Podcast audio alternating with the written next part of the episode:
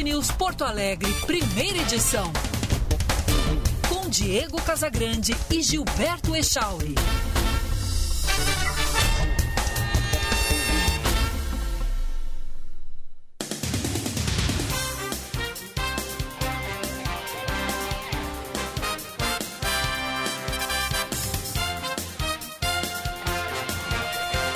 Horas 32 minutos, 22 graus em Porto Alegre. Bom dia, boa terça-feira. Tá começando o Band News Porto Alegre, primeira edição de hoje. Seja muito bem-vindo. Eu sou Gilberto Echauri. Sigo por aqui até às 11 horas da manhã, na parceria dos nossos ouvintes, na companhia de sempre. Todo mundo pode mandar mensagem, nosso WhatsApp 51998730993, chat no YouTube, canal Band RS também. Você deve estar se perguntando, cadê o Diego Casagrande? Pois é, cadê o Diego Casagrande? Não sei também, ele era para estar aqui, mas eu não, brincadeira. O Diego mandou uma mensagem dizendo que deu um probleminha no computador dele, tá reiniciando e daqui a pouco ele vai estar aqui com a gente. Enquanto isso, Seguimos por aqui, você e eu, mas em instantes o Diego Casagrande vai conectar aqui com a gente. Não se preocupa que ele vai participar. O primeira edição entrando no ar nesta terça-feira de tempo nublado aqui em Porto Alegre. O dia amanheceu muito bonito, mas agora as nuvens já tomam conta do céu da cidade. 22 graus a temperatura de momento, máxima prevista para hoje é de 26 graus e a gente abre o programa atualizando as manchetes.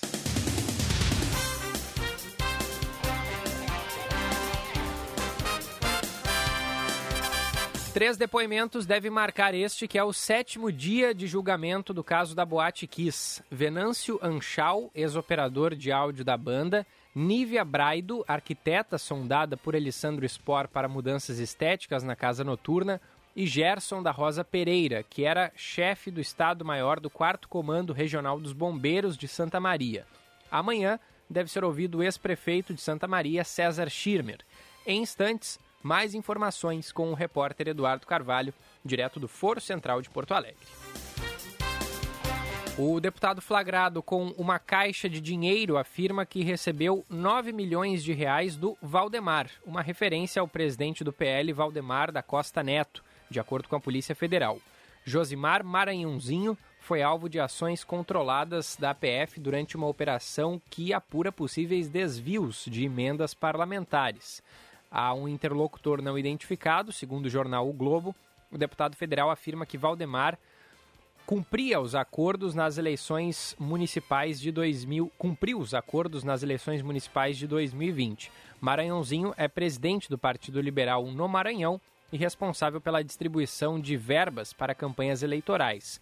O deputado não explicou a origem dos 9 milhões e não negou a referência ao presidente do partido, mas afirmou que as gravações são ilegais e está à disposição dos investigadores.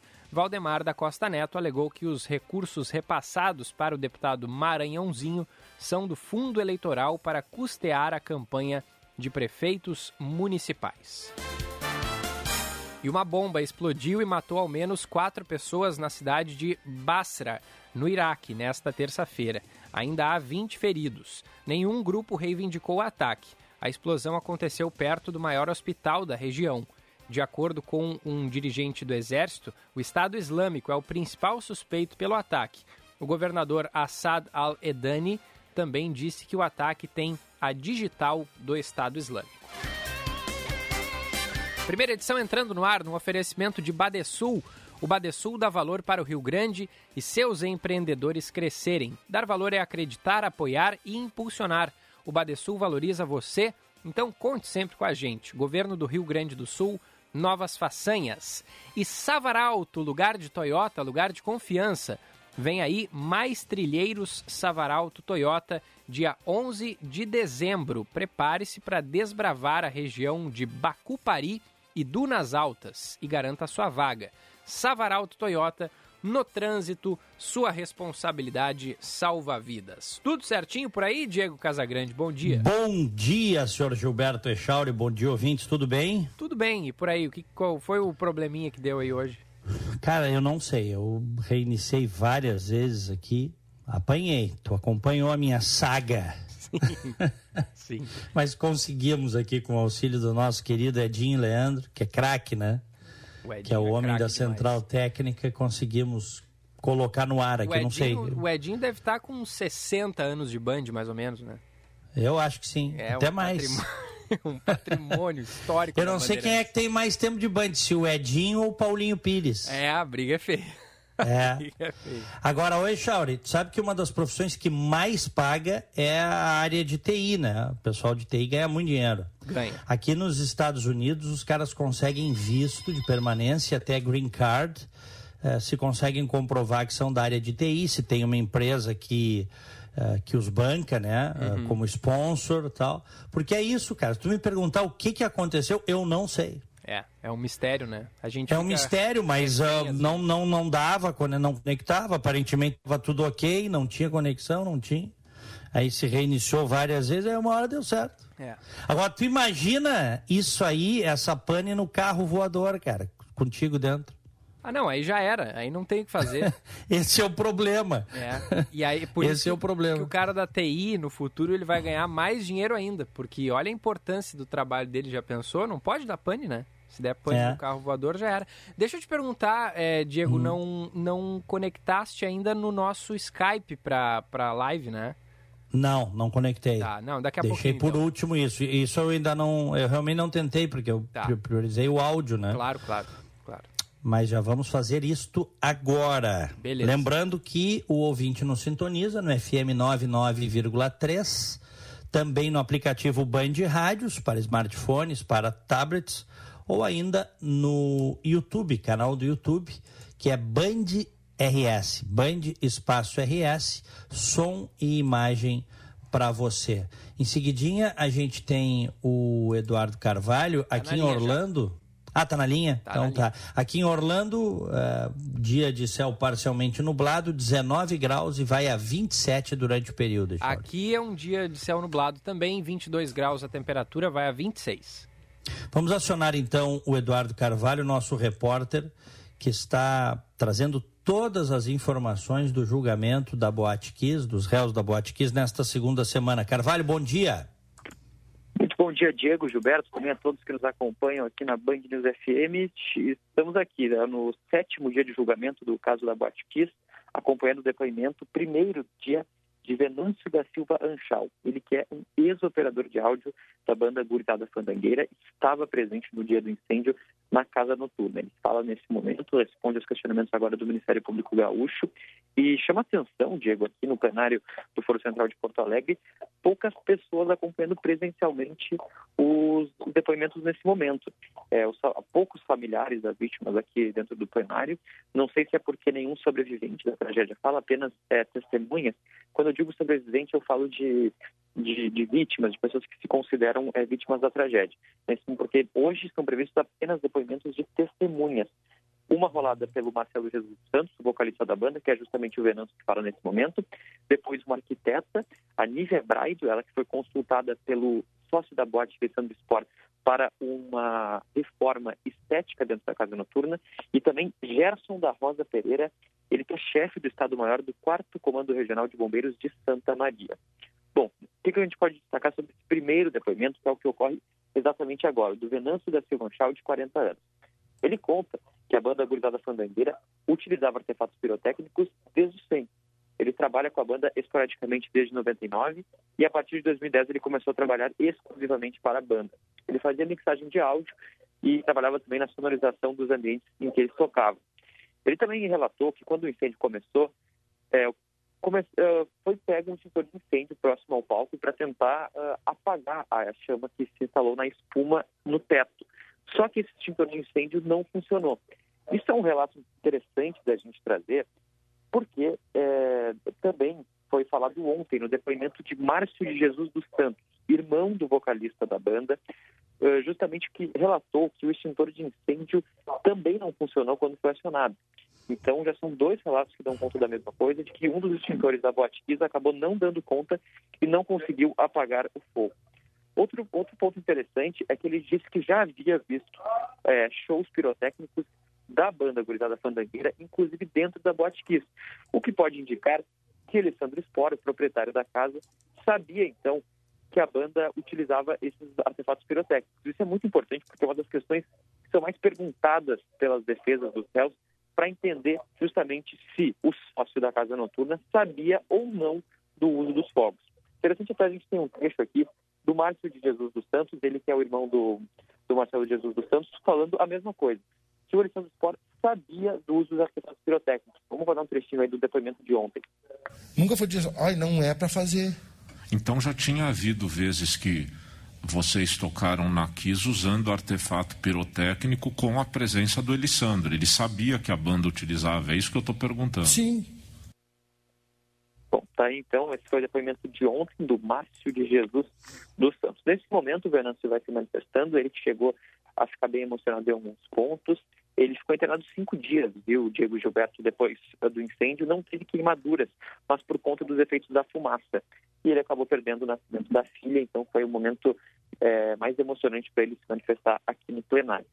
A gente tem, além dos depoimentos de hoje, se for, os três depoimentos forem realizados hoje, vão ficar faltando mais cinco. Então a expectativa é que a partir da quinta-feira já comece o interrogatório dos quatro réus apontados como responsáveis por essa tragédia.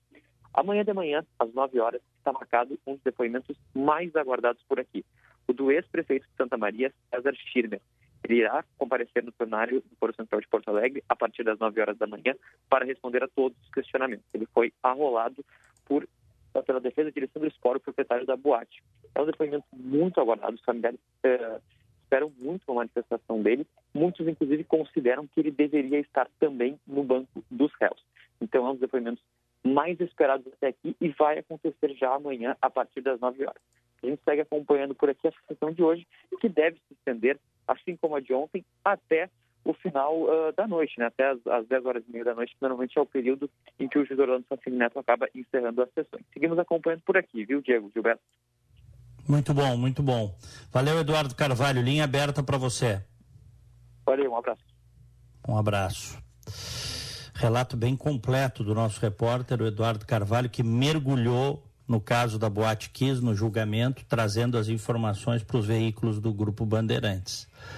Quem nos ouve aqui, quem acompanha o julgamento, está up to date com tudo que está acontecendo, não é, Chauri? É, sem dúvida. E é interessante, né, Diego, isso que o Eduardo trouxe, porque alguns é, relatos de testemunhas de defesa já geraram um certo, uma certa discussão um pouco mais acalorada ali, porque é um, é um mesmo salão onde fica acontecendo o júri, aí tem uma espécie de cercadinho. Desse outro lado do, do cercadinho ficam as pessoas que, que, estão ali acompanhando, profissionais da imprensa e também na, os, os familiares de vítimas e tudo mais. Vários depoimentos de testemunhas de defesa tiveram esse, essa repercussão né, por parte de alguns familiares. E aí a, a, manifestação de alguns advogados de defesa também gerou alguma, alguma discussão por ali. E falta ainda os réus prestarem depoimento, né? Então é uma expectativa também de mais, é, mais tensão no ar. E, e, isso também deve acontecer com o depoimento de amanhã do ex-prefeito César Schirmer, né? Uhum, exatamente. Muito bem, são 9 horas 45 minutos. A ministra Rosa Weber, do STF, liberou o orçamento secreto aí, Chauri? É, liberou. Não, eu, eu acho que ela, ela ficou com medo da pressão, porque é, tanto os presidentes de Câmara quanto de Senado, o Arthur Lira e o Rodrigo Pacheco, deram a entender que não daria para cumprir a decisão dela, decisão monocrática, né? Então agora a decisão vai a plenário mas ela liberou o pagamento das chamadas emendas secretas, que em última análise são as emendas de relator, né? É, que é a peça central desse esquema do orçamento secreto, no qual os parlamentares indicam a destinação de recursos para suas bases eleitorais sem precisar qualquer critério técnico, né? Simplesmente em troca de, de voto, né? Eles são é, é, é, é um toma lá da cá assim é, é, fedorento, sabe? Fedorento. Emendas de relator. O, o, governo garante né, o pagamento das, das emendas. O, o, relator vê quem são os seus cupinchas lá, os seus parceiros, e manda para onde ele quiser. Não teve um aí que mandou mandou comprar um monte de, de, de, de maquinário para a cidade que a mãe dele administra, Chauri? Teve, só Nós... tem que pegar aqui o nome, mas teve recentemente. Teve, uma... teve. É, isso é uma coisa vergonhosa, viu? Isso é coisa de país de quinto mundo, isso é coisa de republiqueta. Né? Mas no país onde o presidente da República disse em campanha que iria abrir os gastos do cartão corporativo, quando chegou quando chegou o governo, botou 100 anos, eu acho, de sigilo no, no cartão corporativo, Echauri. É. é. É, 100 anos de sigilo no cartão, eu não sei, mas que foi na, na, na, na carteira de vacinação dele, teve, né? Isso teve. Isso teve. Isso teve. Mas, enfim, continua sigiloso o cartão corporativo. É, é, eu estou só citando esse exemplo porque os políticos pouco honestos ou que gostam de manipular a opinião pública, eles a transparência é criptonita, é, a transparência para eles é como a criptonita para o super-homem, entendeu? A gente teve já há bastante tempo uma lei, a lei da transparência, que obriga os políticos a publicarem seus gastos, e isso de alguma forma impediu muita sacanagem que vinha acontecendo, porque o cara tem que publicar ali no que, que ele gasta o dinheiro do gabinete dele. Né? No caso do governo eh, federal, o governo está aliançado. Não é por acaso que o presidente né, se abraçou no corrupto, condenado, cumpriu pena, Valdemar da Costa Neto. Bolsonaro e Valdemar da Costa Neto, uma simbiose política. O Centrão está garantindo essas emendas de, de relator que uh, são a peça-chave do orçamento secreto, e o governo federal não faz nada. Pelo contrário, ainda defende. O Bolsonaro até deu declarações minimizando isso. Não, isso faz parte do processo legislativo, tal, não sei o quê. Pá. Tá. Bom, agora nós temos que esperar o julgamento dessa questão pelo plenário e o presidente do STF, o Luiz Fux, tem que pautar. Tá? Mas o fato é que estão retomando o pagamento das emendas de relator. Porque ela disse, em última análise, pelo que eu li, pelo que eu li e ouvi, ela disse que corria o risco de coisas importantes não, não serem executadas dentro do orçamento. Então, por isso, ela estava liberando. Só que a gente não sabe o que, é, Chauri. É. Quem paga a conta, que é o cidadão, não sabe o que. O que, que vai ser pago, para onde vai o dinheiro. Né? É uma absoluta falta de transparência na distribuição de verbas a parlamentares pelo governo. O governo não se obriga a dizer para onde vai. Né? Aí os defensores do governo dizem assim: não tem nada de transparente, é mentira, a verba está lá no diário oficial. Claro, o valor está no diário oficial, mas não diz para, para o quê. No que, que compraram no que, que gastaram, no que, que investiram. Semana passada, inclusive, a revista Cruzoé trouxe, colocou na, na capa o, um deputado é, um bolo de dinheiro, né? O deputado do PL foi flagrado com maços de dinheiro. É, ele disse que o, o deputado milhões, Josi... 9 milhões do Valdemar, né? Foi o que ele disse. Né, o deputado Josimar Maranhãozinho. Isso. Ele, ele, foi flagrado pela Polícia Federal. Ele é do PL, do Bolsonaro, do Valdemar da Costa Neto, que é tudo a mesma maçaroca, de gente honesta, né? Ele foi flagrado em imagens pela Polícia Federal, carregando caixas e mais caixas com maços de dinheiro em é. São Luís, no Maranhão. É. Deputado Josimar Maranhãozinho, PL. E disse que recebeu do Valdemar da Costa Neto. É, a investigação fala que o, esses, esse dinheiro vem, a investigação da Polícia Federal, de desvios de emendas parlamentares. Ação da PF que foi feita com autorização do Supremo, em outubro passado, Operação Descalabro. Tá? Estou vendo aqui, ó, de acordo com as investigações, prefeituras do estado que receberiam emendas contratariam empresas ligadas a Maranhãozinho para efetuar o desvio dos recursos. A Polícia Federal instalou câmeras e equipamentos de captação de áudio no escritório local do deputado para monitorá-lo. Cultas foram captadas conversas sobre entregas de dinheiro. Maranhãozinho também é investigado em outra operação deflagrada na última quinta-feira. Nessa, a polícia analisa desvios na prefeitura de Zé Doca, município comandado por sua irmã Josinha Cunha, também do PL. O deputado estava no evento de filiação do presidente Jair Bolsonaro ao partido em Brasília no dia 30 de novembro. Em vídeos nas redes sociais, ele aparece ao lado do presidente do partido, Valdemar da Costa Neto.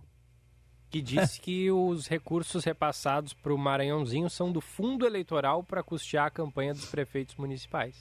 Maravilha, em caixas de dinheiro, é isso, é, né, Charles? É isso aí. Em caixas. Eles não usam mais conta bancária, né? Não. Quer dizer que o dinheiro é quente, é isso, o dinheiro é quente e eles mandam em caixas de dinheiro. Deve ser porque é mais fácil pagar os fornecedores em dinheiro, né, Chauri?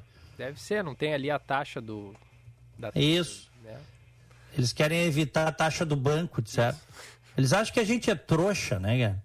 E a verdade é que os, os mecanismos de combate à corrupção foram brutalmente enfraquecidos nesse governo, é, numa parceria vil do governo com o Congresso e setores do Supremo Tribunal Federal. Infelizmente.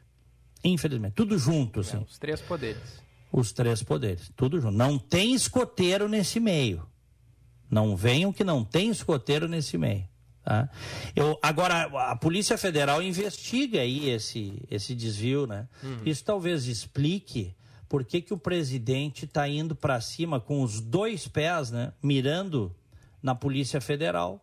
Já são mais de 30 é, nesse, em seis meses, perdão, mais de 20, não mais de 20 nesse, nesses últimos seis meses as mudanças em cargos de chefia da Polícia Federal. A gente até deu destaque a isso aqui no programa, a imprensa está cobrindo isso, porque o presidente da República está efetivamente mexendo na Polícia Federal, né? tirando pessoas e colocando pessoas por razões políticas, e é política. Porque quando você não tem uma justificativa para trocar um policial federal que está fazendo um bom trabalho uh, num estado, numa superintendência, a razão é política. Ou você tem que explicar, justificar. Né? Aliás, o Moro, quando saiu, saiu por causa disso, né? Que o Bolsonaro estava mexendo. E o objetivo do Bolsonaro é um só: é blindar os filhos e se blindar. Não tenham ilusão com isso. Ah, quer melhorar a Polícia Federal para fazer um melhor trabalho. Eles não falam nisso. Eles não falam nisso. E ele já disse isso, que o negócio é blindar os filhos. Quando a Polícia Federal começou a blindar os filhos, e ele próprio, né? E ele próprio. É, imagina se a polícia. Não pode, tá? Porque. Mas assim, nem isso não vai acontecer. Imagina se a Polícia Federal começa a investigar os depósitos do Queiroz na conta da Michelle, Chauri. Pois é. Isso... O Queiroz que era. O Queiroz que é miliciano, diga-se de passagem. O Queiroz que era o operador da bandalheira no, nos gabinetes dos Bolsonaro. Esse, esse era um processo que estava a cargo do ministro do STF, Celso de Mello, né? Que é quem vai dar lugar ao André Mendonça. Ou seja, André Mendonça vai herdar né, esses processos. E isso explica também o fato da Michelle Bolsonaro ter pulado de alegria, literalmente, quando o André Mendonça foi aprovado, né? Na sabatina. Ah, tu não vais me dizer que a política vai falar mais alto nesse caso aí, já. É Chauri, é Chauri. Inclusive, Diego, aqui na, na, na, Band News FM foi noticiado mais cedo que a cúpula da PF está preocupada com o possível uso político da corporação na campanha, na campanha eleitoral e está cobrando o fim do inquérito que apura a suposta interferência do, do, do presidente Bolsonaro na PF. Hum. E que a denúncia do ex-ministro da Justiça Sérgio Moro pode ser usada durante a campanha e isso desagrada os delegados. Estou lendo aqui a notícia que foi dada mais cedo. O processo se arrasta há mais de um ano e segue indefinido. Aliados de Bolsonaro dizem que Moro sairá desmoralizado, já que o inquérito não provará nada. Delegados que foram ouvidos pelo jornal Folha de São Paulo afirmam que não há provas suficientes no inquérito para falar em interferência. Já no jornal o Estado de São Paulo, o delegado-geral da PF, o Paulo Maiorino, negou interferência política durante a sua gestão e disse que a PF não pode ser envolvida em disputas políticas ou ideológicas. Lembrando, né, que na semana passada, como tu bem disseste, o jornal revelou que 20 delegados foram trocados pelo diretor-geral depois das ações que desagradaram o governo federal. É, é muito difícil, é, é, é efetivamente é muito difícil comprovar uh, isso, porque você precisa achar as razões, os motivos, né, Chauri? Sim. E vai dar para achar os motivos. Ele declarou quais os motivos, né? Querem pegar nossa hemorroida. Ele disse, palavras dele, não, não por favor. É, ele disse, querem pegar. Querem pegar nossa hemorroida, porra! Eu vou mexer, eu vou trocar. Ou seja, para se blindar. O negócio dele é mexer para se blindar. Esse, esse é o negócio. Fazendo igualzinho governantes anteriores que a gente teve aí. Tá? Mas é muito difícil você comprovar que, que a mexida não é uma mexida de cunho administrativo para melhorar a instituição. Como é que vai comprovar isso, Charles? É aquela coisa assim, todo mundo sabe, mas como é que comprova? É.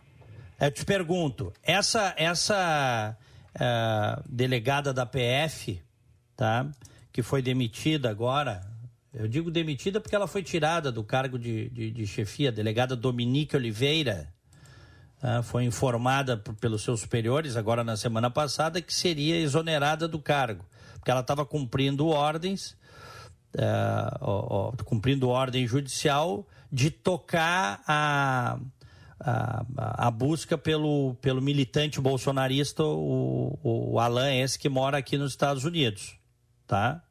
Ela simplesmente, eles cortaram a cabeça da mulher, da delegada Dominique Oliveira, que vinha fazendo já há muitos anos um trabalho elogiado interna e externamente. Qual a justificativa?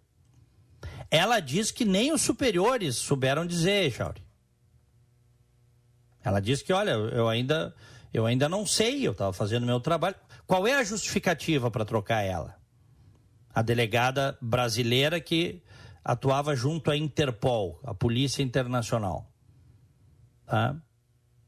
Qual, qual, é? É difícil comprovar, mas a gente sabe por que cortaram a cabeça dela, né? Ou tu não sabes? Sim, todo mundo sabe. todo mundo sabe. Tá? Aí é, se eles mas é, mas a justificativa vai ser a seguinte: ah, não é, a gente queria dar uma digamos, tá? Tô dando um exemplo. A gente queria dar uma oxigenada no setor. É natural que os delegados troquem de posição, blá blá blá blá blá blá blá blá blá. Mas a gente sabe o porquê. A gente sabe. Então, essas mexidas já são mais de 20 mexidas mais de 20 mexidas em cargos de chefia da Polícia Federal esse ano. E botando muita gente, agora já estão, inclusive, alguns jornais estão montando o organograma das relações, por que, que um saiu e botaram outro, e esse outro é ligado a, aos Bolsonaro no Rio, aí o segundo é ligado ao general Helena. Estão botando os deles ali, eles estão mexendo os deles, para tirar a independência que caracterizou a Polícia Federal inclusive no auge do governo do PT, hein? Porque a corrupção do PT só foi demonstrada, e o PT é um partido corrupto, todo mundo sabe, foi muito corrupto do governo, porque a Polícia Federal teve autonomia para trabalhar. Inclusive o próprio PT criticava isso internamente. O Zé Dirceu disse numa entrevista, vocês vão recordar, o Zé Dirceu disse, foi um erro deixar a Polícia Federal trabalhar. Ele disse. Né? De maneira que a, essa independência funcional, que deve sempre caracterizar um órgão policial, ela está sendo atingida no governo do Bolsonaro. Aliás, eu quero saber, tu, tu que está por dentro aí, o que, que deu com a informação que surgiu no mês passado de que o diretor-geral da Polícia Federal, o Paulo Maiorino, comprou e quitou em pouco mais de um ano um apartamento de 675 mil dólares aqui em Miami, Miami Beach. 675 mil dólares. Vamos arredondar aí para 3 milhões e meio de reais. Um expediente incomum. Eu, eu queria ver, já que ele é chefe da Polícia Federal, essa informação foi desmentida, foi erro da imprensa. Quem trouxe isso foi o site Metrópolis, uhum. Coluna do Guilherme Amado, que inclusive coloca ali, faz um cálculo que ele com o salário não poderia comprar, ficaria difícil comprar, e com o salário da esposa, que é assessora parlamentar, salário líquido de R$ 6.200, também não poderia comprar, certo? Ganhou uma herança. Ou a reportagem é mentirosa, tem que ser desmentida. O chefe da Polícia Federal do Bolsonaro comprando apartamento em Miami Beach. 3 milhões e meio de reais. É, aqui ó, Diego, uh, hum. não, isso não é, não é mentira. A reportagem não foi desmentida. Inclusive, a compra do imóvel foi declarada à Receita Federal. E aí o Tribunal de Contas da União afirmou que não foram localizados processos em que Paulo Maiorino apareça como responsável ou interessado. Aí tem a aspa aqui do TCU. O TCU fiscaliza os responsáveis por dinheiro, bens e valores públicos federais, assim como aqueles que causarem perda, extravio ou outra irregularidade que resulte em prejuízo aos cofres públicos. Fecha aspas aí pro, pro TCU. Tá bem, mas o TCU, ok. é, aí, Mas aqui, eu te ó, pergunto a, o seguinte: aqui, ó, ele, ele, tem, tem... ele declarou isso na, na, no seu imposto de renda? Uhum. Bom, pode ser que tenha declarado. Não sei, efetivamente eu não sei, tá? Mas vamos lá. Ele declarou. E a origem do dinheiro? De onde é que saiu o dinheiro? Porque senão eu compro um negócio de 10 milhões de reais, eu, tá? Com dinheiro, sabe-se lá de onde, declaro e tá tudo certo. Não. É, a, a, Polícia Federal só, só informou isso também, por meio de nota, é, que o patrimônio, bem como todas as movimentações financeiras, consta devidamente informado nas declarações de imposto de renda. Ó, a reportagem, a reportagem do site Metrópolis diz o seguinte: coluna do Guilherme Amado. O diretor-geral da Polícia Federal, delegado Paulo Maiorino, que é esse é, braço direito dos Bolsonaro aí na PF, comprou e quitou em 16 meses um apartamento de 675 mil dólares, 3 milhões e meio de reais, em Miami Beach. É um local caro, conheço, já estive várias vezes lá, muitos que estão nos ouvindo conhecem. 3 milhões e meio de reais. Eu acho que 99% da nossa audiência não tem um apartamento de 3 milhões e meio de reais tá? E o delegado da Polícia Federal comprou este apartamento. E o detalhe, ele financiou 337 é, mil dólares. Ele financiou, tá? É comum financiamento aqui nos Estados Unidos. A minha casa, por exemplo, está financiada em 30 anos. Eu dei uma entrada e financiei, tá? Então ele financiou uma parte, mas depois é, é, no, no, total aqui, a, reportagem diz aqui, ó, o expediente é em comum, porque na modalidade escolhida, Maiorino acabou pagando mais entre taxas do banco e juros. Por outro lado, a operação desperta menos a atenção das autoridades financeiras dos Estados Unidos encarregadas de fiscalizar a origem do dinheiro de compras feitas à vista. A existência do apartamento foi revelada pelo repórter Alan de Abreu. Mas não é só isso que causa estranheza na transação imobiliária feita pelo diretor-geral em 2016. Não é de agora, tá? 2016. O salário bruto de um delegado da classe especial, da PF, atual posição hierárquica de Maiorino, é de 31 mil reais. Em valores líquidos, são cerca de 25 mil por mês. Já sua companheira, funcionária pública, é assessora parlamentar no gabinete do deputado Bacelar, do Podemos da Bahia. Ela teve em outubro rendimento líquido já com auxílios de R$ 6.200. O apartamento de Maiorino fica em um condomínio à beira-mar, Pelouro, Miami Beach. Para manter a propriedade é necessário pagar um imposto anual semelhante ao IPTU fixado em 1,8% do valor do imóvel, ou seja, custa 12.150 dólares anuais, levando em conta o montante despendido pelo casal. No câmbio de hoje são R$ 66.800 por ano só de IPTU. Assim, quase todo o rendimento anual da esposa do delegado seria destinado apenas para esse gasto. Outro desembolso significativo para manter o apartamento é a taxa de condomínio, que é de cerca de mil, mil dólares por mês, o que equivale a 5.500 reais mensais. São mais 66 mil em gastos para o casal por ano.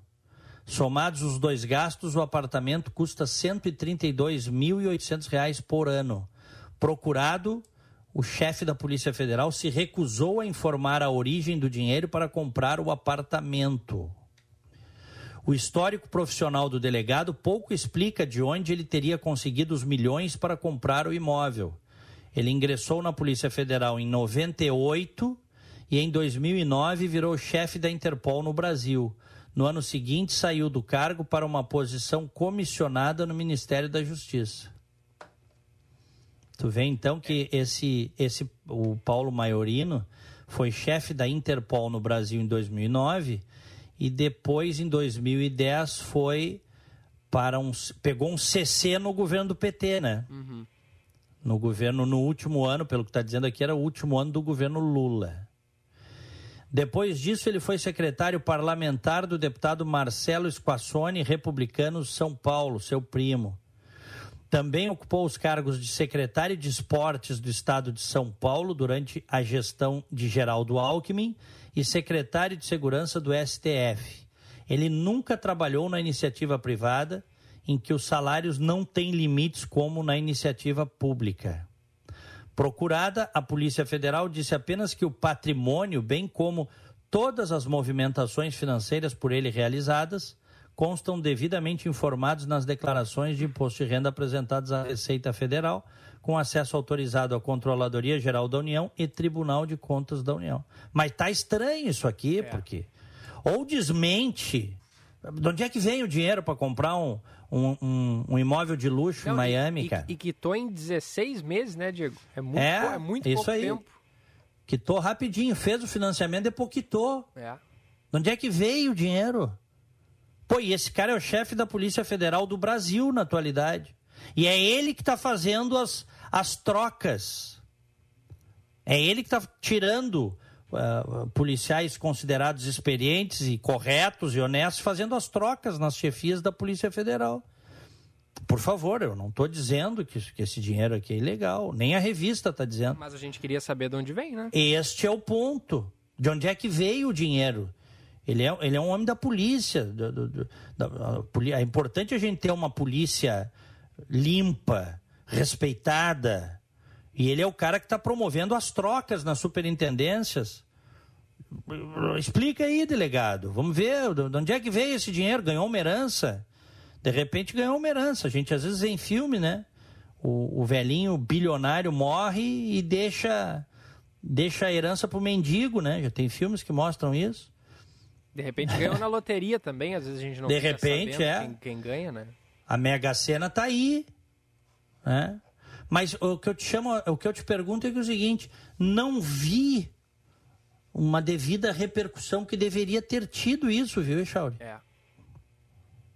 Claro, o site Metrópolis focou, o antagonista focou, outros jornais focaram, mas assim, grande repercussão, e é uma coisa séria, hein?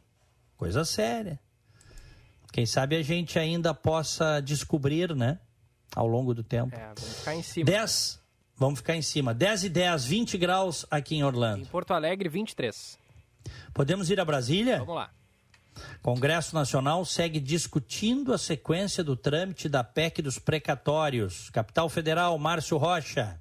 As lideranças partidárias do Congresso Nacional devem discutir nesta terça-feira a sequência do trâmite da chamada PEC dos precatórios, já que foi formada uma polêmica sobre fazer ou não uma promulgação fatiada do texto aprovado no Senado Federal.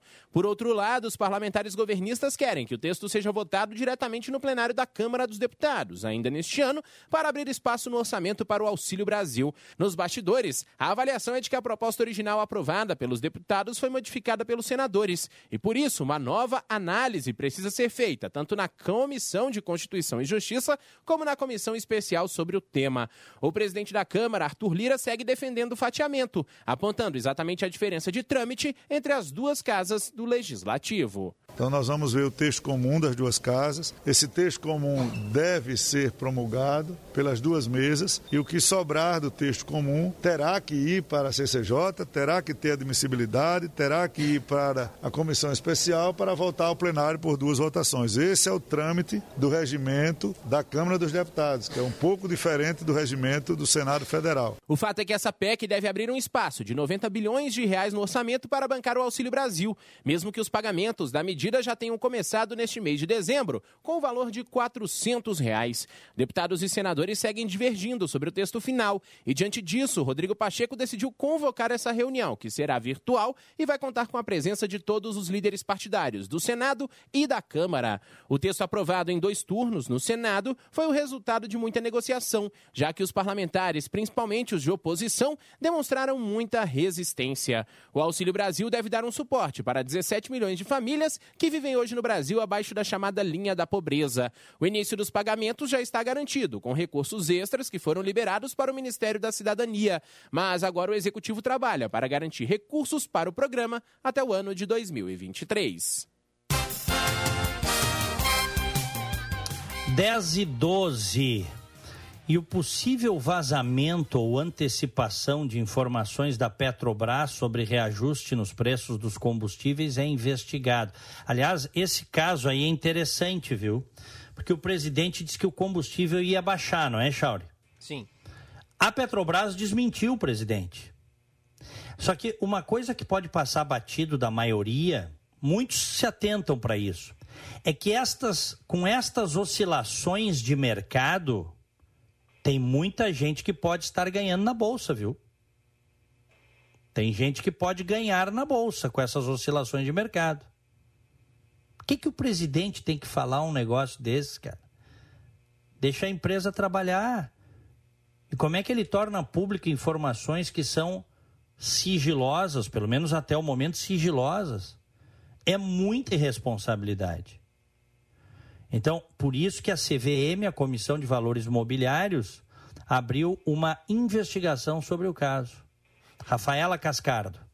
A Comissão de Valores Mobiliários abriu um processo administrativo para investigar se houve vazamento ou antecipação de informações da Petrobras sobre reajuste de preços dos combustíveis. O presidente Jair Bolsonaro anunciou neste domingo, em entrevista ao site Poder 360, que com a queda da cotação do petróleo, a estatal começaria a reduzir o valor nas refinarias semanalmente. A Petrobras, no entanto, afirmou nesta segunda-feira que não há definição sobre o assunto em nota, a empresa disse que monitora continuamente os mercados e que não antecipa decisões estratégicas da estatal. Para o diretor do Centro Brasileiro de Infraestrutura, Pedro Rodrigues, como os preços internacionais do petróleo recuaram, também pode haver uma diminuição no Brasil, mas não significa que isso vai acontecer imediatamente. A empresa tem uma regra, que ela segue a paridade internacional do preço do barril. Então, se o preço do barril continuar é, caindo continuar mais baixo, por consequência, os preços dos derivados vão ser reduzidos. Agora, o problema é que a gente afirmar que isso vai ser reduzido em um mês, dois, uma semana, dois dias, isso é que a gente não consegue fazer. Né? Ele vai depender da avaliação que a empresa vai fazer e quando que ela vai repassar essa diminuição de preços. A Petrobras reafirmou, no entanto, que reajustes nos preços seguem a política interna da estatal e que segue o mercado internacional na definição dos valores. Por ser listada em bolsa, mudanças nos preços precisam ser informadas em fato relevante registrado na Comissão de Valores Mobiliários. Mesmo com a fala do presidente, nada foi divulgado até agora. A petroleira reforçou que decisões sobre reajustes cabem ao grupo executivo de mercado e preço. Enquanto isso, quem depende do carro torce pela redução como é o caso do professor Raul Magalhães. Estou bastante ansioso aí para essa redução do valor da gasolina, né? A gente que usa bastante o carro acaba tendo parte do orçamento comprometida aí com o deslocamento. Eu cheguei a gastar em torno de R$ 1.200 de gasolina por mês. O último reajuste nos preços dos combustíveis realizado pela Petrobras às distribuidoras foi feito no final de outubro, quando a gasolina passou de R$ 2,98 para R$ 3,19 por litro. Já o diesel passou de R$ 3,06 para R$ 3,34 por litro. 10 e 16 aqui em Orlando, serração baixa até este momento. Lembrando que nós no fuso horário, eu aqui tô duas horas a menos.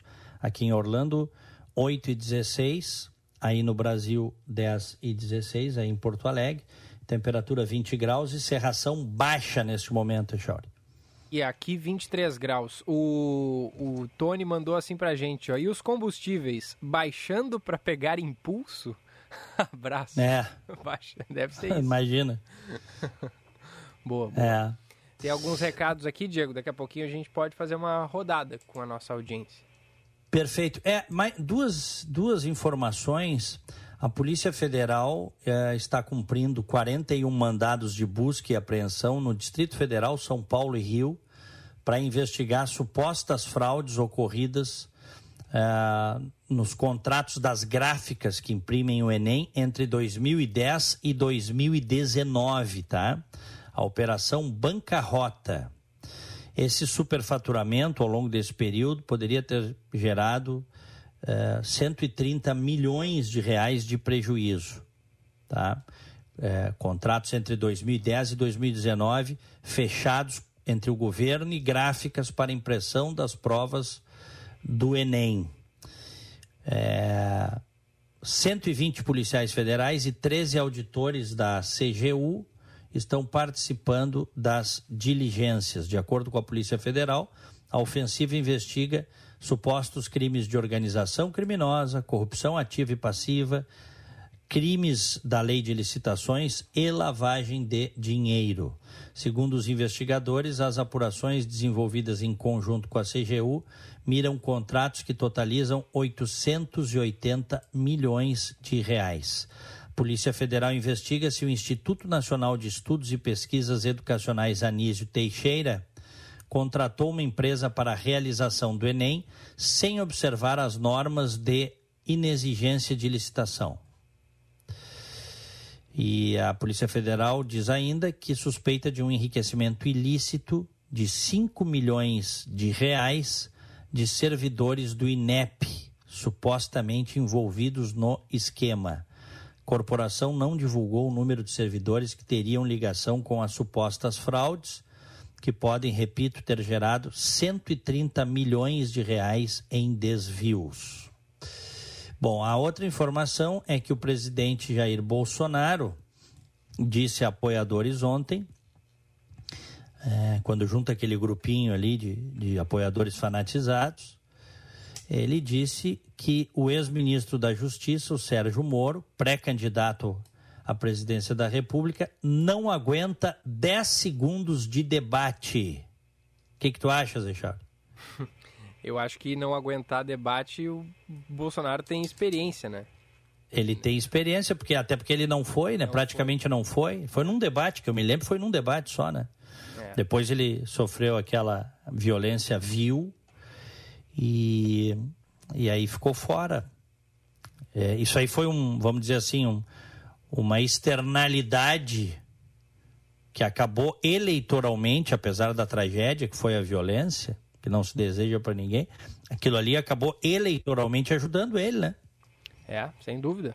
Ele não foi Porque ele, ele, ele não foi escrutinado. Eu, eu, mas eu te confesso, tá? Eu já discuti isso algumas vezes com, com colegas e com amigos, eu não sei se naquela onda, mesmo indo aos debates, ele não teria sido eleito, viu, Ixal? Ah, eu acho que sim, eu acho que sim. É. Só que não indo, acho que ficou mais fácil para ele. Ficou mais fácil, ficou mais fácil. Porque 2018 foi uma onda cívica para tirar o PT, né? Tinha que tirar o PT. Imagina o Lula da cadeia mexendo com seu boneco de títere, que era o Haddad, né? Dando discursinho pro Haddad dizer, o Lula na cadeia. Então a população queria se ver livre do PT, majoritariamente, foi o que aconteceu na eleição.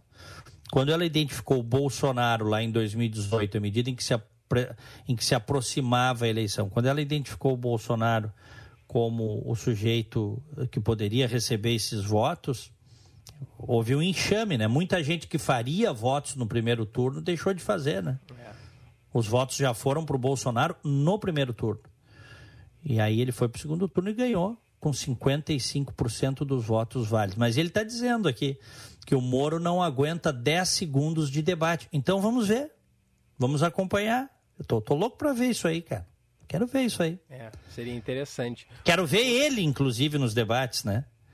Quero ver se ele vai descer do, do pedestal, do púlpito, porque dar discurso para a multidão que o segue cegamente é fácil. Eu quero ver ele, ele ir para um, um debate onde ele vai ter adversários hostis, que vão expor as mazelas do governo dele, o baixo padrão moral com o qual ele se apresenta. Né? Aí, aí nós vamos ver. Eu quero ver se ele vai aos debates. Outra coisa que o presidente Bolsonaro disse ontem é que não tem como saber se há corrupção no governo dele. Declaração. É, essa foi maravilhosa. É, essa gente, foi maravilhosa. A gente tem o áudio, inclusive, Diego. Aqui, é, ó. ele já mudou o discurso, né? Porque ele dizia que não tinha. Agora ele ó, oh, é. não sei, hein? É. Não sei. Olha é, roda esse áudio aí então, hein, ao, ao responder um homem que afirmou ter entregado um pendrive com denúncias na portaria, o presidente da República disse que, em caso de suspeita, haverá investigação. Vamos ouvir. Não vou dizer que meu governo não tem corrupção, que a gente não sabe o que acontece. Se tiver problema no meu governo, a gente vai investigar isso. Eu não posso dar conta de mais de 20 mil servidores comissionados, mas ministério com 300 mil funcionários. Aí, ó, a gente não oh, sabe. A culpa, a culpa, se acontecer, é dos comissionados e dos concursados, viu, Chauri? É. Agora, se, se quando acontecer, ele vai dizer que não sabia. Alguém disse é. isso lá atrás também, né? Quando acontecia corrupção isso. no governo, alguém disse, eu não sei de nada. Não sei de nada. É. Agora, o curioso é que quando o Luiz Miranda, deputado, que na época era bolsonarista, frequentava o, o Palácio do Planalto, né? Quando o Luiz Miranda foi até o Bolsonaro para denunciar que ia ter corrupção na compra de vacinas, ele fez ouvidos moucos. Ele fez de conta que não era com ele. Uhum. Uhum. Né? Aliás, isso a CPI da, da pandemia deixou bem claro. Porque o Luiz Miranda, que era bolsonarista, andava no avião com ele. O Luiz Miranda foi nele, denunciou. O Luiz Miranda foi no ministro, na época, no general Pazuello, ministro da Saúde, denunciou: olha, estão querendo roubar em vacina tem um esquema lá, estão querendo que meu irmão aprove um negócio que não pode ser aprovado. Porque vamos relembrar, o irmão do Luiz Miranda é um funcionário de carreira do Ministério da Saúde, responsável por avalizar os contratos. E o Bolsonaro fez de conta que não era com ele. Aí depois a gente entendeu por quê, né? Que havia dentro do Ministério da Saúde um, um, uma quadrilha, né? Uma quadrilha. Teve um que, que é o número dois do Ministério da Saúde, Pô, cobrou propina tomando chopp, Chauri. É. Propina tomando chopp. Queria, parece que um dólar por, por, por dose de propina. É, que dizem que era o cara. É, até não me recordo o nome, tem que ver, são tantos nomes, mas era, era o cara nomeado, indicado pelo Ricardo Barros, que é o líder do governo na Câmara. Tá? Tu podes achar para nós o nome dele. Aí, quando ele foi quando ele foi alertado disso, ele não fez nada. Não fez nada. Por isso que o Luiz Miranda foi a público, denunciou que havia né, um Dominguete. esquema armado. Hã? Dominguete. Luiz Paulo Dominguete Pereira. Não, é o não que eu tô me o Dominguete também tá é o Ah, tá, tu tá se referindo ao Roberto Dias? Roberto Dias, tá, Roberto tá, Dias. Tá. Mas o Dominguete também estava no esquema aí, né? Isso. isso a CPI mostrou, muito provavelmente, supostamente. O, mas o Roberto Dias era o cara, pô. Brincadeira, tava lá, cara, dando as cartas no Ministério da Saúde. E quando o Bolsonaro foi informado disso, o que, que ele fez? Nada. É, ele disse, Nada. Ele disse que fez uma, um pedido de investigação verbalmente, né? O que, uh -huh. o que assim, a, falando a, a, grosso modo, é nada, né? Porque nada, claro. Qual é a comprovação disso? É. Então agora ele diz, ele se desonera, ele lava as mãos, né? como bom político do Centrão, abraçado no Valdemar da Costa Neto, corrupto, desonesto, um pária da política brasileira, condenado no mensalão. Bolsonaro está numa simbiose com o Valdemar. Então agora o discurso é esse. Se tiver corrupção, ah, eu não sei, pode ser que tenha. Afinal de contas, tem 20 mil CCs e 300 mil concursados. É, é, tá bom. Terceirizando, como sempre, né? Terceirizando. Mas essa casa aí vai cair, viu, Echauri? Conheço esse negócio, tá? Tenho um pouco de experiência. Essa casa aí tá muito apodrecida na estrutura. Essa casa vai cair. E eu dizia isso, demorou. A do PT demorou para cair. Mas essa casa aí vai cair também. Não deve cair antes da eleição, né? Tudo bem, mas um dia cai. É. Um dia a casa cai. Aquela frase do Lincoln é cada vez mais atual. Pode enganar alguns por muito tempo, muitos por algum tempo, mas tu não pode enganar todos o tempo todo. É. Tá? Bom, temos ouvintes? Temos. Rodar a vinheta. Vamos lá. Ouvinte online, na Band News FM.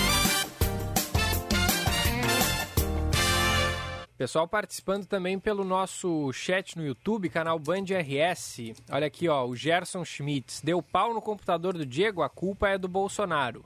Samuel Silva, Moro presidente. Papinho, esse, só um pouquinho, esse aí é o papinho bolsonarista, né? Sim, que tudo então, é já viu? Bolsonaro. Claro, eles, eles desoneram o Bolsonaro das suas verdadeiras culpas e responsabilidades, usando aquilo que. Isso, isso é uma técnica, né?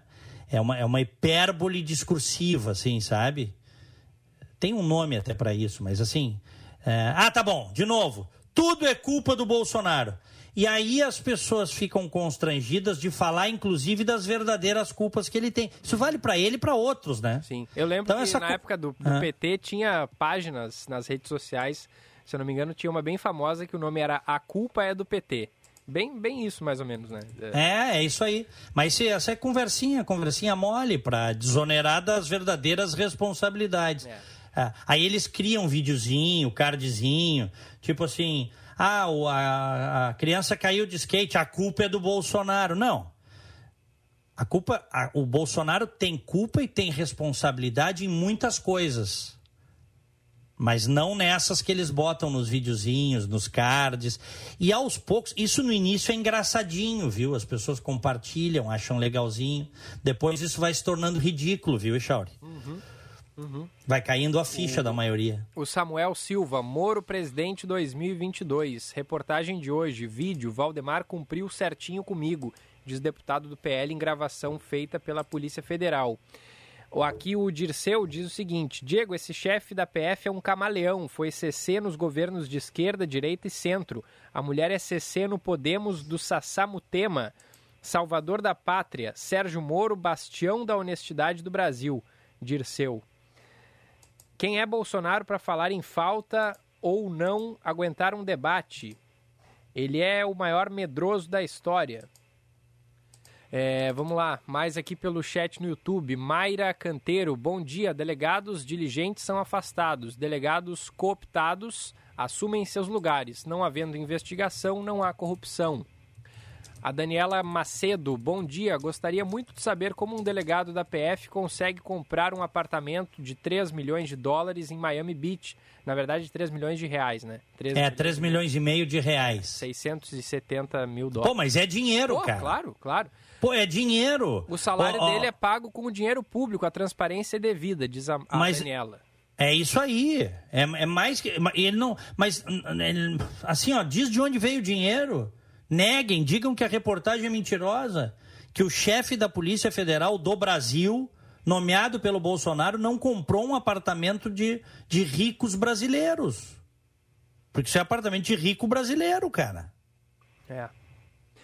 Bozo poderia ter falado da tentativa de corrupção na compra de vacinas e a resposta teria sido mais curta e menos burra. É o Antônio de Porto Alegre. Mas o lado Paraguaçu falastrão é mais forte. A asneira vence. E aí ele diz aqui que essa historinha da culpa me lembra crianças reclamando: tudo eu, tudo eu, kkk. Quem sabe não passam direito. Quem sabe não passam disso mesmo. Hahaha, escreveu o Antônio.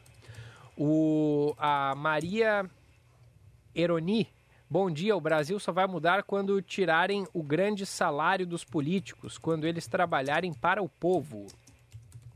O Tony, Echauri e Diego não têm ouvido mais tantas manifestações de ouvintes como antes defendendo o Bolsonaro. Será que graças a Deus começaram a enxergar a verdade?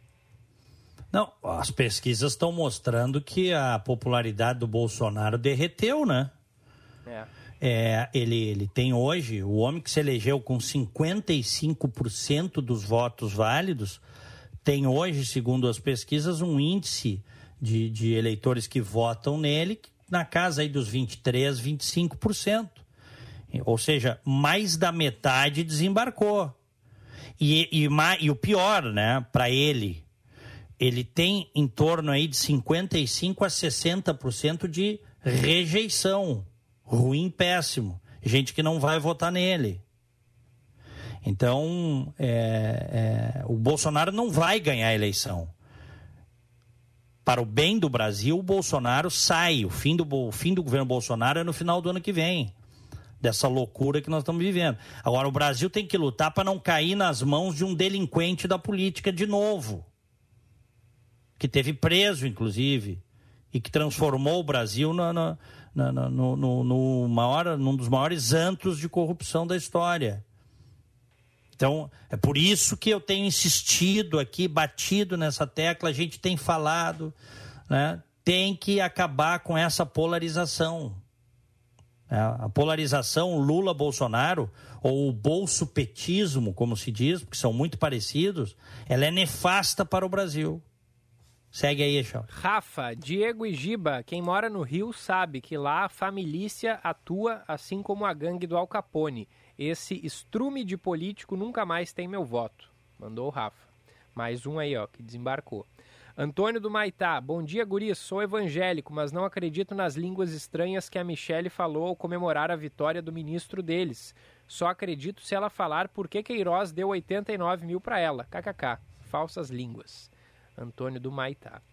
É, o... Faz mais, um, mais uma aí, eu já tô atrasado. Tu quer me fazer perder o, o emprego na Rádio Bandeirantes. Eu preciso dessa grana para comprar o meu apartamento em Miami Beach. Com as 20 modificações na cúpula, Bolsonaro troca também o significado da sigla, que passa a ser PF, Polícia Federal, de Friends. Polícia dos Amigos. Né? É. É. Olha só, Diego, o Osiris Marins está quase espancando o vidro aqui, pedindo para eu te liberar, pelo amor de Deus. E ele tem razão, a culpa é toda tua. Brincadeira. Vai pro bom dia aí, eu me despeço. Bom dia, no Band News Porto Alegre, primeira edição. Aniversariantes de hoje, um abraço pro Luiz Meira, Felicidades. E também para o Luiz Carlos Reck. Parabéns. Me associo, meu parabéns de hoje vai para o Felipe Quadros, para o Clayton Stumpf e para a Nicole Marazini. Felicidades. Abraço, Echauri. Abração, Diego. Até amanhã. Abraço a todos. Fiquem com Deus. Tchau.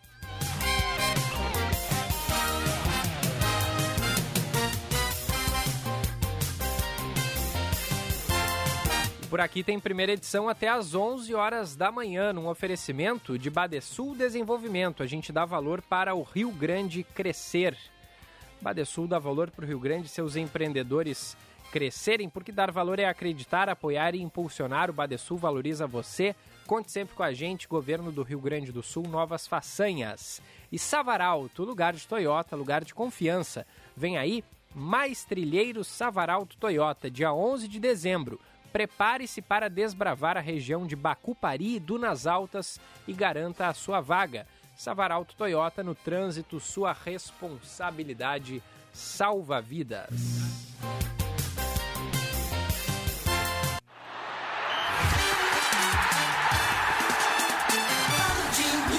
O comentário de Roberto Pauletti. Oferecimento. Anuncie seu imóvel com a Esperindi e a Cred Pago e receba sempre em dia. Um gaúcho vai cair para a segunda divisão, Paulette. Bom dia. Bom dia, Gilberto. Tudo bem? Tudo bem. Pois olha, ontem eu estava conversando com o César Esperindi, da, do mercado imobiliário, nosso patrocinador, e nós concordamos numa situação Aliás, me desculpe os ouvintes, mas eu pretensamente vou dar a solução para o Internacional o ano que vem, hein? Opa. Olha só, Gilberto. Atenção. Atenção. Bom, o Internacional tem um presidente que não, não conhece futebol. Isso já está claro. Quem escolhe o Ramírez e depois o Aguirre tem dificuldade de entender o futebol. Botou um, presidente, um vice-presidente, um bom vice-presidente político, que é o Papaléu.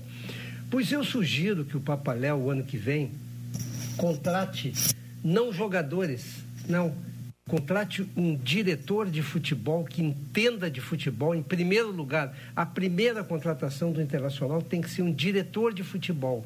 O Paulo Brax não é necessário no Internacional. Ele é um burocrata que não se mete no futebol. Então, que ele saia do futebol.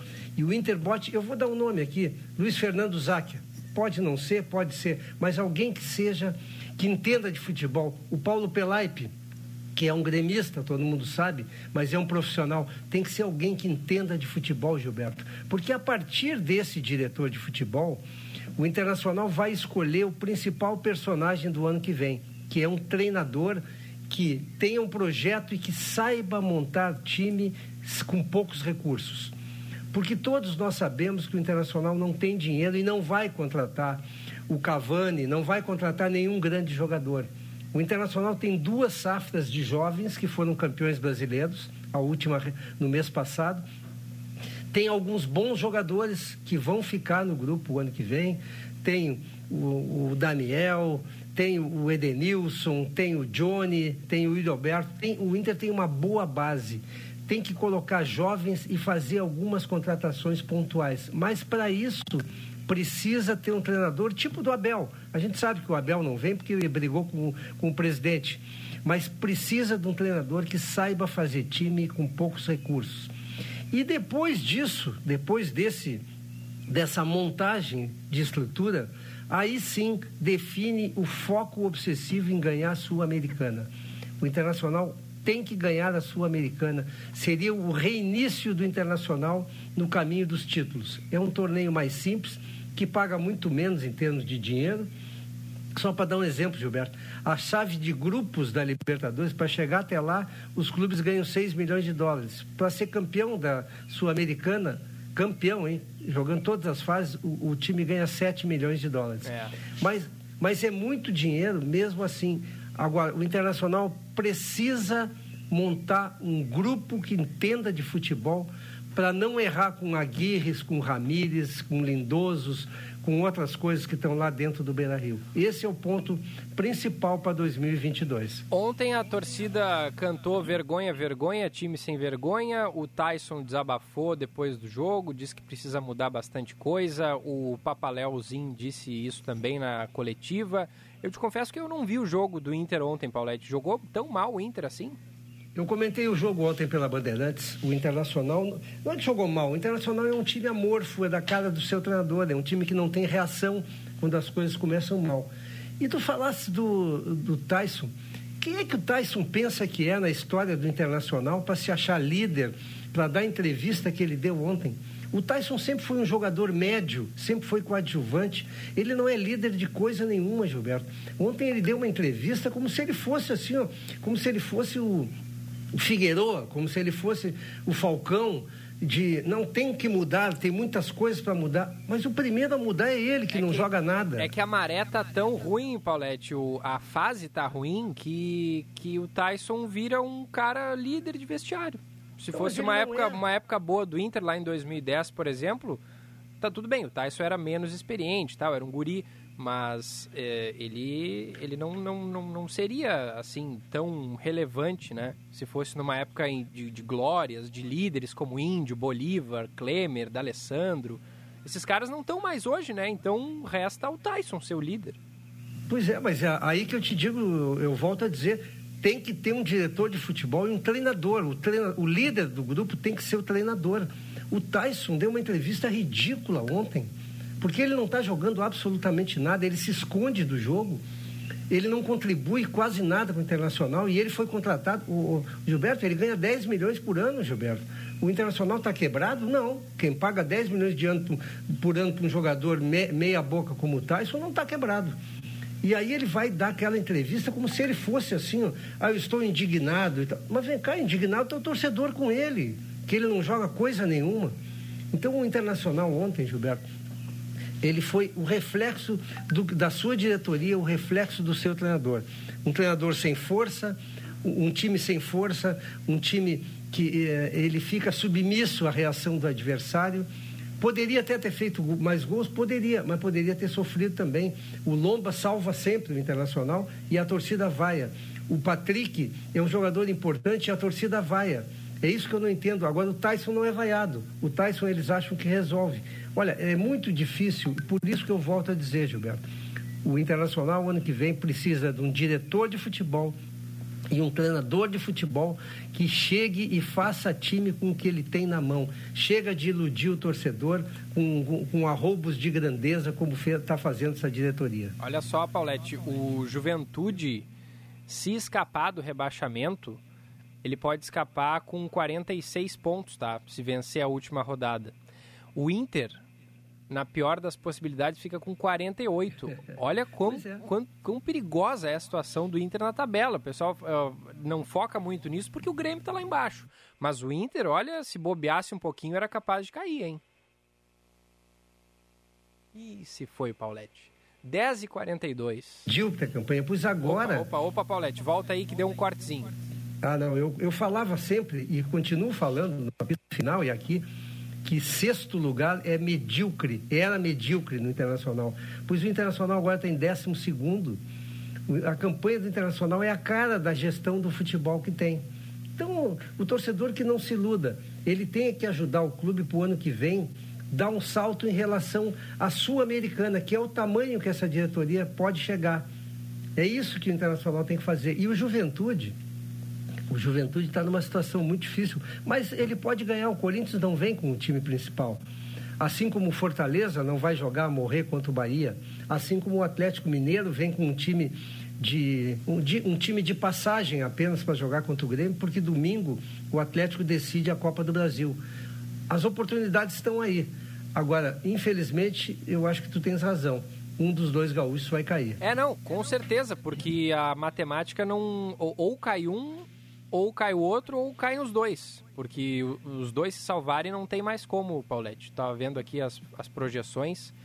É, um dos dois vai cair. É... Mas se o, e se o Juventude ganhar, o Grêmio ganhar e o Bahia perder? Não, mas aí o.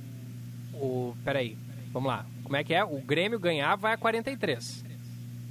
O ah, ba... não, então o Grêmio cai. O Grêmio cai, tem razão. É. Tem, tem razão. O Grêmio, se, se, o Bahia, o Juventude e Grêmio ganharem, o, aliás, tu diz o Bahia perder, né? Isso. Porque aí o, fa, faltaria um ali pra, pra, na zona. Porque Não, o, tá certo, tá, tá certo. Tá certo, o, o, um dos dois vai cair. Agora, vamos, vamos falar do Grêmio, Paulette, porque é, o que tu disse do Corinthians e o Fortaleza já estarem classificados na fase de grupos faz, é, te leva a crer que os seus adversários vão pontuar e, consequentemente, rebaixar o Grêmio? Não, não, eu não, eu não sou, eu não, eu não tenho esse pensamento. O meu pensamento é o seguinte: o jogador naturalmente ele joga com menos empenho. O treinador não vai colocar o William, por exemplo, a jogar. O William que, que saiu do jogo contra o Grêmio reclamando de dor, reclamando de alguma, algum desconforto. O, o, o treinador já está classificado como o, Fortaleza e o Corinthians, eles botam um time alternativo, eles botam um time para cumprir a tabela. O, o, Juventude, o Grêmio, tem que jogar com o que tem de melhor e jogar uma final de Copa do Mundo. O Bahia tem que jogar uma final de Copa do Mundo também. Mas os, os seus adversários, não. O Atlético Mineiro, o Corinthians e o Fortaleza jogarão apenas para cumprir tabela. Essa é a oportunidade que eles estão recebendo nessa última rodada. É. Que situação, né? Qualquer um pontinho que somar ou Bahia ou Juventude não tem mais o que fazer pro Grêmio, nem ganhando do Atlético Mineiro, né? É, já era. É. O, é, tem que torcer para três resultados, então: a sua própria vitória e derrotas de Bahia e Juventude. Isso. Tá, tá no, muito difícil. 97,5% é a chance matemática, viu, Paulette? O Grêmio é, tá eu, eu espero que o, o Juventude ele também ele chegou mal, né? O Juventude teve várias oportunidades e não aproveitou. É. Agora tem uma frase que é interessante, né, Gilberto? é, é, muito difícil tu caíres num campeonato como esse. Tu tem que fazer muita força e ser muito incompetente para cair num campeonato como esse. É. O Grêmio o perdeu Grêmio tá... um, um, turno inteiro e é capaz de escapar. Exatamente. O Grêmio está pelo menos cinco rodadas assim, ó, demolido, rebaixado. E, no entanto, chegou na última rodada ainda com chance. É. Quer dizer, uma vitória a mais ou dois empates a mais que tivesse tido, o Grêmio teria escapado. É verdade. Valeu, Paulette. Abraço. Um abraço, até amanhã. Até amanhã. 10h46. Seu caminho. E o trânsito, conta aí, Josh Pittencourt. E atenção para um atropelamento por carro na Avenida Antônio de Carvalho, no sentido da Protásio Alves, em direção a Ipiranga. Uma senhora foi atingida por esse veículo e os agentes da EPTC já no local orientando o trânsito, que é bastante congestionado. O SAMU já foi acionado para fazer o atendimento. Também tem bastante lentidão na Avenida Venceslau Escobar, no sentido centro, próximo à rótula com a Icaraí, em função de serviços de capina do DMLU. E segue o bloqueio no cruzamento das ruas Rocalage com Umbu, no bairro Passo da Areia em função da queda de uma árvore de grande porte. Quer investir com segurança e rentabilidade? Vem para a Ortopride, a rede de ortodontia e estética que mais cresce no Brasil. Acesse ortopride.com.br e seja um franqueado. Gilberto. Valeu, Josh. Em seguida tem mais do trânsito, tem também o segunda edição. A gente vai ao intervalo e já volta. A Super Black Week Unimed foi prorrogada. Sim, essa é mais uma grande oportunidade para sua empresa ou MEI, colaboradores e sua família de contar com todo o nosso cuidado. São 50% de desconto nas três primeiras mensalidades, com um ano de pronto-fone e SOS Unimed grátis. Tudo isso sem taxa de inscrição. Acesse unimedpoa.com.br e garanta agora mesmo a melhor condição do ano. Unimed Porto Alegre. Cuidar de você. Esse é o plano. Na Unicinos, você pode fazer uma graduação que combina com seu propósito de vida. Aprenda com atividades práticas a partir de desafios reais e escolha como quer estudar, em cursos presenciais, EAD ou híbridos. Faça a prova online, use a nota do Enem, peça transferência ou ingresse na segunda graduação. Inscreva-se em unicinos.br barra graduação.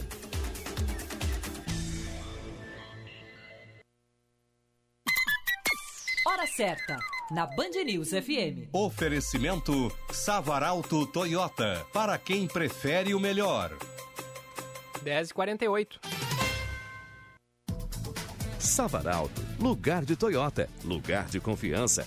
Você é nosso convidado especial para uma aventura de tirar o fôlego. Vem aí mais uma edição do Trilheiros Savaralto Toyota, dia 11 de dezembro. Prepare-se para desbravar a região de Bacupari e Dunas Altas. Vagas limitadas. Entre em contato pelo telefone 392 7001 ou pelo e-mail contato arroba savaralto.com.br. Savaralto Toyota. No trânsito, sua responsabilidade salva vidas. VM Vinhos. Mais do que vinhos experiências. Para nós, o vinho é muito mais do que uma bebida, é um estilo de vida. Novas uvas, novos produtores, novas regiões. Te convidamos a viajar conosco para novos lugares a partir de uma bela taça de vinho. Rótulos trazidos com exclusividade para quem gosta de degustar sabores únicos e marcantes Acesse vmvinhos.com.br, escolha o seu rótulo e viva também essa experiência. Se beber, não dirija. Você pode contar com a emergência do Hospital Divina Providência. Quando você precisar de atendimento rápido, seguro e humanizado para adultos, encontra tudo isso na emergência do Hospital Divina Providência, 24 horas por dia. A emergência do Divina atende convênios e particulares. É referência para casos cardio-neurovasculares. Dispõe de uma equipe de profissionais capacitados, protocolos prioritários, apoio de especialistas e uma estrutura equipada para diagnósticos. Quando precisar, venha para a emergência do Divina. Se você é sexualmente ativo, não deixe de fazer a testagem para HIV, sífilis e hepatites virais pelo menos uma vez ao ano. O teste é seguro, rápido e gratuito e está disponível nas unidades básicas de saúde. Além de não precisar de requisição médica, o resultado sai em 30 minutos. Acesse observatórioaids.saude.rs.gov.br e saiba mais. Governo do Rio Grande do Sul. Novas façanhas na saúde. Hashtag Teste Sempre. Já pensou em ter sua contabilidade integrada ao ERP Proteus de sua empresa? A TDF Gestão Contábil realiza com excelência rotinas de contabilidade, gestão fiscal e de departamento pessoal, diretamente no ERP Proteus da sua empresa. Faça um diagnóstico com a TDF e veja como podemos gerar resultados em seus processos. Entre em contato pelo fone 995 56 2520 ou acesse o nosso site www.tdfconte.com.br. Você está ouvindo Band News Porto Alegre, primeira edição.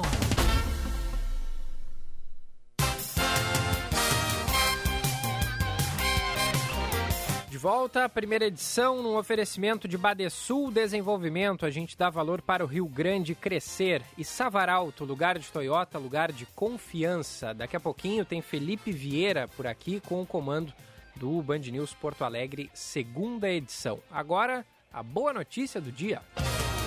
A boa notícia do dia. Oferecimento Unimed Porto Alegre. Cuidar de você. Esse é o plano. O Rio Grande do Sul tem o menor número de pacientes com Covid-19 em UTIs e leitos clínicos em um ano e meio. A variante Omicron chegou ao estado com números da pandemia em queda e quase 1 milhão e 300 mil gaúchos já com a terceira dose da vacina. É um momento de apreensão, naturalmente, por causa dessa nova cepa, mas ela chega em um momento em que o estado apresenta tendência de queda na pandemia, com menor nível de ocupação de leitos clínicos e de UTIs desde junho do ano passado, de acordo com estatísticas da Secretaria Estadual da Saúde. O número de mortes está estabilizado há três meses. Em março deste ano, quando hospitais colapsaram, Rio Grande do Sul chegou a registrar, em dias distintos, quase 5.400 pacientes com coronavírus em leitos clínicos e mais de 2.600 em UTIs, que são destinados é, a casos graves e gravíssimos, né? Casos graves é, nos leitos clínicos e gravíssimos em UTIs. Mas hoje o Estado mantém menos de 300 hospitalizações em cada um desses indicadores. Essa é a boa notícia do dia aqui no primeira edição.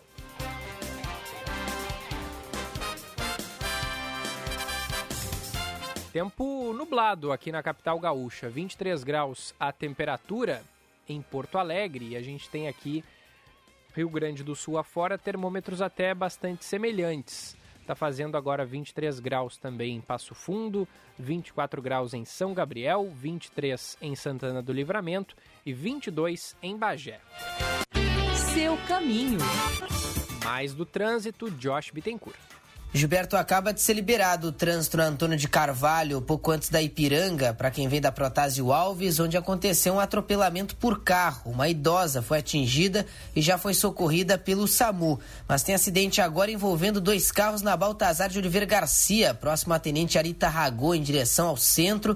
Acidente conferidos, a IPTC, SAMU e também Brigada Militar já no local fazendo atendimento e por isso causa um pouco de lentidão. Fluxo intenso também na Avenida Assis Brasil, principalmente em direção ao centro, entre o Terminal Triângulo e o Viaduto Obirici. Cindy Lojas Porto Alegre, inspiração para transformar o varejo. Gilberto.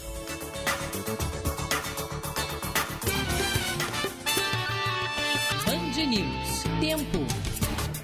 Oferecimento Hospital Divina Providência. Cuidado amoroso à vida. TDF Gestão Contábil. Especializado no ERP Proteus. www.tdfconte.com.br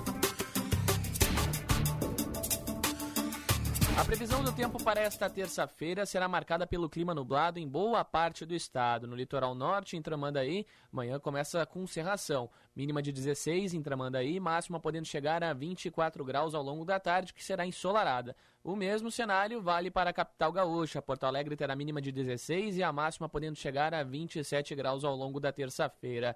Na fronteira, em Uruguaiana, clima de 19 graus na mínima e a máxima podendo chegar a 32 graus. Por lá, tempo será ensolarado, mesmo cenário em Santa Maria, na região central.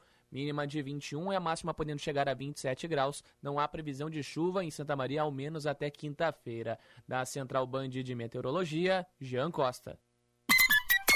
Hora certa, na Band News FM. Oferecimento Fê Comércio, a força do sistema ao seu lado. 10h56. A Lei Geral de Proteção de Dados, LGPD, é uma lei que dispõe sobre tratamento de dados pessoais, inclusive nos meios digitais. Ela exige que as empresas tenham consentimento para usar dados pessoais de acordo com a finalidade que foram solicitados. A LGPD afeta a forma de como as empresas captam, armazenam e utilizam os dados de seus clientes. Então, você que tem um negócio, é importante que, se não começou, comece logo. Nomeie um encarregado que responderá em nome da empresa por essas questões e revise procedimentos para constatar quais deles envolvem tratamento de dados pessoais. A partir daí, você pode começar a reformular atividades internas a fim de se adequar à legislação. Para saber mais sobre economia, finanças, gestão e negócios, siga lá no Instagram, arroba FEComércio_RS. A Super Black Week Unimed foi prorrogada. Sim, essa é mais uma grande oportunidade para sua empresa ou MEI, colaboradores e sua família de contar com todo o nosso cuidado. São 50% de desconto nas três primeiras mensalidades, com um ano de pronto-fone e SOS Unimed grátis. Tudo isso sem taxa de inscrição. Acesse unimedpoa.com.br e garanta agora mesmo a melhor condição do ano. Unimed Porto Alegre. Cuidar de você. Esse é o plano. Dar valor é acreditar, apoiar e impulsionar. O Badesul dá valor para o Rio Grande e seus empreendedores crescerem. Por isso, oferecemos consultoria e soluções financeiras de longo prazo para quem produz, no setor público ou privado, de todos os tamanhos e segmentos, de produtores rurais a startups. O Badesul valoriza você. Conte sempre com a gente. Governo do Rio Grande do Sul. Novas façanhas. Band News FM, temperatura. Oferecimento Rede Sim, Sim de Lojas Porto Alegre. Sua rede com os melhores parceiros para oportunidades exclusivas. 23 graus 7 décimos. O Sim de Lojas Porto Alegre apoia o seu negócio, dá assessoria jurídica ao software de gestão, do plano de saúde ao curso que traz um novo rumo, da rede de negócios às teias que criam a inovação. Associe-se já e conte com uma parceria que dá resultados. Sim de Lojas Porto Alegre, inspiração para transformar o varejo. Você pode contar com a emergência do Hospital Divina Providência. Quando você precisar de atendimento rápido, seguro e humanizado para adultos, encontra tudo isso na emergência do Hospital Divina Providência, 24 horas por dia. A emergência do Divina atende convênios e particulares. É referência para casos cardio-neurovasculares. Dispõe de uma equipe de profissionais capacitados, protocolos prioritários, apoio de especialistas e uma estrutura equipada para diagnósticos. Quando precisar, venha para a emergência do Divina. Proprietário, imagine alugar seu imóvel rápido e com a garantia de receber sempre em dia. A Esperinde e a Credipago garantem tudo isso. Agilidade e segurança na locação do seu imóvel e um assessor exclusivo para cuidar de tudo para você, do início ao fim do contrato. Traga seu imóvel para a Esperinde e receba seu aluguel sempre em dia com a Credipago. Acesse esperinde.com e anuncie já. Hora certa, na Band News FM. Oferecimento Savaralto Toyota, para quem prefere o melhor. 10h59. Savaralto, lugar de Toyota, lugar de confiança. Você é nosso convidado especial para uma aventura de tirar o fôlego. Vem aí mais uma edição do Trilheiros Savaralto Toyota, dia 11 de dezembro. Prepare-se para desbravar a região de Bacupari e Dunas Altas. Vagas limitadas. Entre em contato pelo telefone 392 7001 ou pelo e-mail contato arroba savaralto.com.br. Savaralto Toyota. No trânsito, sua responsabilidade salva vidas. A Super Black Week Unimed foi prorrogada. Sim, Essa é mais uma grande oportunidade para sua empresa ou MEI, colaboradores e sua família de contar com todo o nosso cuidado. São 50% de desconto nas três primeiras mensalidades, com um ano de prontofone e SOS Unimed grátis. Tudo isso sem taxa de inscrição. Acesse unimedpoa.com.br e garanta agora mesmo a melhor condição do ano. Unimed Porto Alegre. Cuidar de você. Esse é o plano. Tem dívidas com tributos como IPTU, ISSQN, ITBI e taxas de coleta de lixo e de alvará. A Prefeitura de Porto Alegre prorrogou os descontos para você ficar em dia. Você tem 90% de desconto sobre juros e multas no pagamento à vista e até 75% no pagamento parcelado. Recupera Poa. A gente se ajuda, a gente se recupera. Saiba mais em prefeitura.poa.br barra Recupera Poa. Prefeitura de Porto Alegre. É só até 30 de dezembro. Não há tempo para mais nada no primeira edição de hoje. Fica por aqui. Diego Casagrande está de volta amanhã, 9h30. Vem aí o segunda edição com Felipe Vieira. Você ouviu Band News Porto Alegre, primeira edição. Band News FM. Em um segundo, tudo pode mudar.